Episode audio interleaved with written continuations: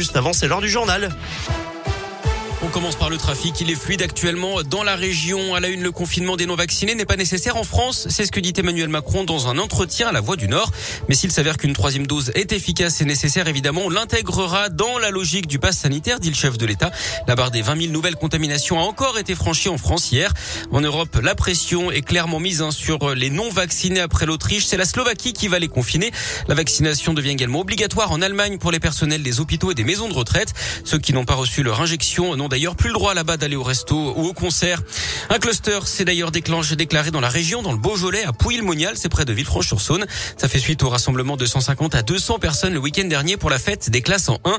Plus de 60 personnes ont été testées positives au Covid ces derniers jours d'après le progrès. Malgré le pass sanitaire, elles ont été mises à l'isolement. Dans l'école de la commune, trois cas positifs ont également été recensés, ce qui a entraîné la fermeture de deux classes.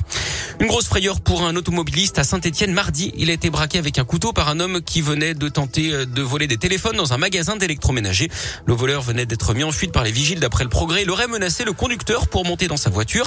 L'automobiliste s'est exécuté. Le suspect aurait ensuite pris la fuite quelques rues plus loin sans blesser sa victime.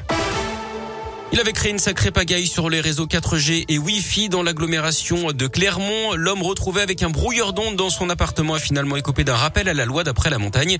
Il était inconnu de la justice. Il a expliqué avoir voulu empêcher ses voisins de se connecter en Wi-Fi à sa box.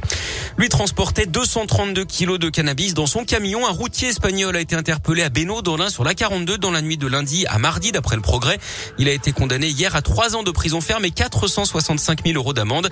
Cet homme de 32 ans a reconnu avoir été payé 5 000 euros pour assurer le transport de la drogue.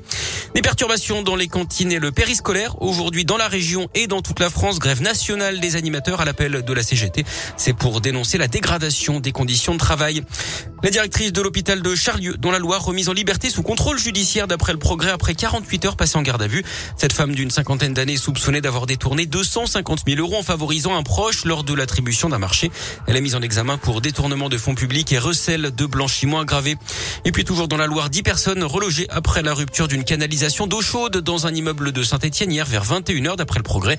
Le tuyau a cédé au quatrième étage et les logements d'en dessous ont été inondés. C'est la ville hein, qui s'est chargée des relogements.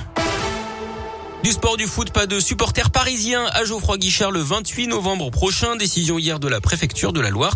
C'est pour éviter tout débordement alors que les copes stéphanois étaient, sont fermés hein, contre Paris mais aussi contre Rennes. Là, ça fait suite au débordement face à Angers.